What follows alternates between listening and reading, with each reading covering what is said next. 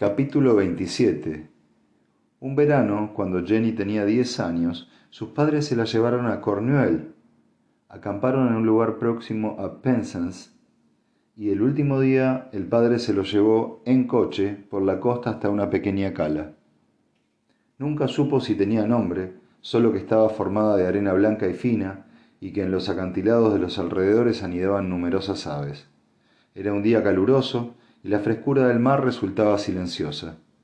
Jugó en la orilla y en la arena, y luego se tumbó al sol a leer un libro que le habían regalado, Las Crónicas de Narnia, de C. S. Lewis. Leerlo le hacía sentirse adulta. Habían pasado allí el día entero. En la cala habían encontrado unas cuantas familias más, pero poco a poco habían marchado hasta quedar solamente Jenny y sus padres. El sol había empezado a declinar sobre el mar, proyectando sombras cada vez más alargadas. Jenny, que no quería que el día terminara, esperaba que en cualquier momento su padre o su madre se levantaran diciendo que ah, era hora de irse. Pero no. Pasó la tarde, llegó el atardecer y sus padres parecían tan reacios como Jenny a poner fin al día. Al bajar la temperatura se habían puesto en jersey. Habían estado riéndose de la madre de Jenny que insistía en tomar un último baño pese a tener la carne de gallina. La cala estaba orientada hacia el oeste, por lo que podían disfrutar de una maravillosa vista de la puesta del sol. Fue precioso, un inmenso resplandor dorado y púrpura que les hizo enmudecer mientras la noche seguía avanzando. Solo cuando el sol estuvo totalmente oculto tras el horizonte, el padre se puso en pie y dijo, Hora de irse. Recorrieron la playa a la luz del crepúsculo dejando en Jenny la indeleble impronta del día más perfecto de su infancia. Pensaba en aquel día, intentando volver a sentir el sol sobre la piel y la arena escapándosele entre los dedos. Podía oler la crema solar de coco de su madre, saborear el salitre del mar en los labios. La cala seguía estando allí, y en alguna parte del universo, pensó Jenny, tal vez incluso existiera todavía la niña Jenny, atrapada para siempre en ese día interminable. Tendida en el suelo de la celda, el dolor del dedo amputado se había unido al del resto de las heridas formando una oleada de sufrimiento de la que era imposible evadirse. No obstante, en esos momentos incluso el dolor parecía lejano, como si, una vez como si en vez de sufrirlo en carne propia lo observara desde la distancia.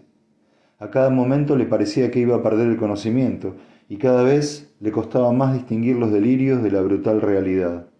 Sabía que por una parte era una mala señal y que estaba empezando a sumirse en el coma. Por otra, tal vez eso fuera lo mejor para soportar el martirio que su captor le tuviera reservado. Vamos, mira la parte buena.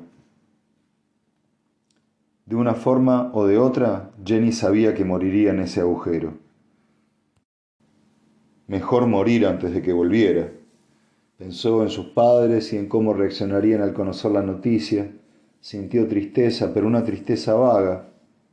El pesar que le producía el recuerdo de David era más profundo, aunque tampoco podía hacer nada por él.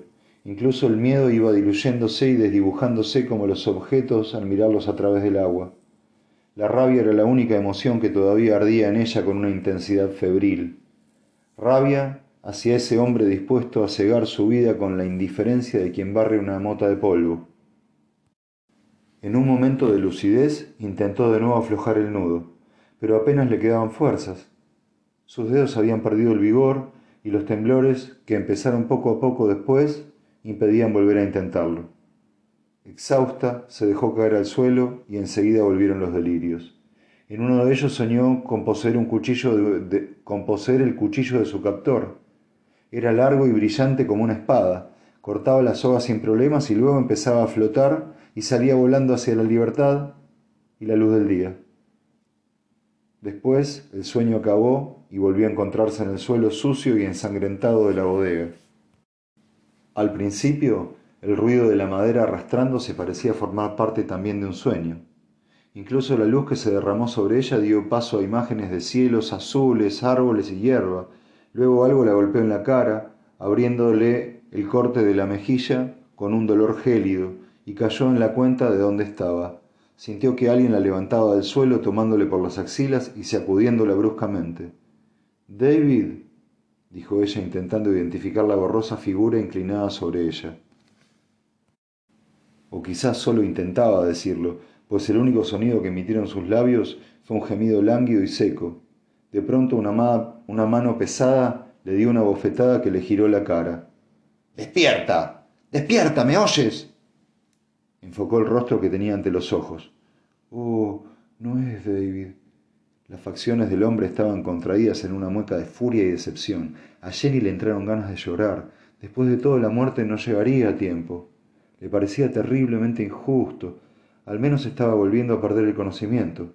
Apenas se percató de que el hombre la dejaba caer e incluso el dolor de la cabeza impactando contra el suelo duro no le pareció más que una molestia menor. De pronto, un golpe de frío la hizo volver en sí. Por un momento le pareció que se le paraba el corazón. Empezó a boquear. Era como si el diafragma se le hubiera transformado en piedra. Logró inspirar una vez, luego otra. Parpadeando a través de la cortina de agua, vio al hombre de pie encima de ella. En la mano llevaba un cubo de agua todavía goteante. Aún no, no vas a morir aún. Dejó caer el cubo y la aferró con fuerza por el pie. Con unos pocos y hábiles movimientos deshizo el nudo que la aprisionaba. Sin esperar a que recuperara el resuello, la obligó a levantarse. A rastras y a cuestas la llevó hasta el fondo del sótano, donde había un tabique de ladrillo. La dejó detrás, sobre un suelo duro y compacto. Jenny veía borroso, pero al mirar hacia lo alto distinguió un grifo oxidado sobresaliendo de la pared. Reparó también en otra cosa, algo que se le impuso aún a pesar de las brumas provocadas por la falta de insulina. Junto a ella había un sumidero de hierro circular. En un destello de intuición, Jenny supo lo que debía fluir por él. Le había llevado al matadero. El hombre reapareció cargando un saco. Desató la cuerda que lo cerraba y le dio vuelta, esparciendo un montón de plumas al lado de la cabeza de Jenny que de repente se encontró cara a cara con los ojos aterrados y amarillentos de una lechuza. Una vez sabia, apropiada para una maestra, dijo el hombre, en cuyo rostro lucía una sonrisa. Cuchillo en mano se agachó y agarró la lechuza por las patas. Jenny vio que las tenía atadas, pero al levantarlo el animal se revolvió. Por un momento la lechuza pareció pegarse a la mano del hombre, el desesperado batir de las alas hizo caer el cuchillo al suelo con gran estrépito. Luego el hombre arrojó el animal contra la pared y éste cayó al suelo, donde hubo una pequeña explosión de plumas. El captor observó en silencio la herida que se había hecho en la mano. El pico de la lechuza le había traspasado la carne y la sangre le manaba en abundancia. La habitación empezaba a desenfocarse otra vez. Bien, dijo con entusiasmo una voz en su interior. El hombre succionó la herida y sus ojos se cruzaron. Todavía no. Espera un poco más y me dará igual lo que hagas conmigo, pensó leyéndole las intenciones en la mirada. Pero él ya iba hacia ella. Estás de parte de la lechuza, ¿verdad? Pobre lechuza, pobrecita lechuza. Se quedó de pie frente a ella con expresión meditabunda. De pronto la dio la cabeza, como si escuchara algo. A través de la bruma gris que le nublaba la vista, Jenny vio reflejado en su rostro algo inesperado. Al cabo de un instante, y aún a través de la nube de algodón que parecía envolverla, también ella lo oyó. En el piso de arriba se había escuchado un fuerte portazo. Alguien acababa de entrar.